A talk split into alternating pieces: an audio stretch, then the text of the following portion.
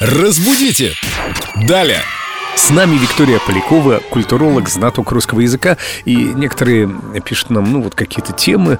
Где вы их берете? Не выдумываете ли вы их?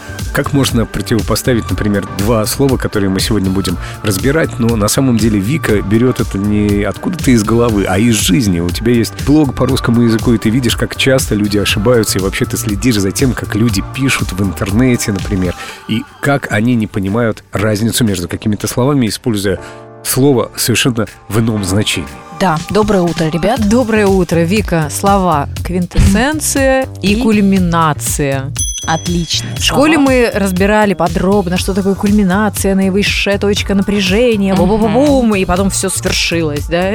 Именно так. Ты совершенно точно объяснила этот термин. Да, а вот с квинтэссенцией все сложнее. Часто употребляем это слово для того, чтобы казаться умнее, а в результате лучше бы я молчала. А в результате действительно лучше иногда и помолчать. Квинтэссенция, иными словами, это суть. Это самое главное, самое важное. Ну, согласитесь, совсем другое значение, нежели у слова кульминация. Конечно, это выжимка.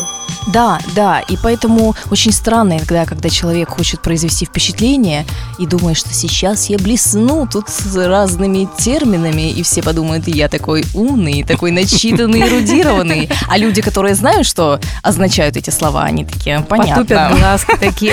Да, Эм, они вежливо промолчат, скорее Вот всего. как Семен молчит. Молодец, вежливый.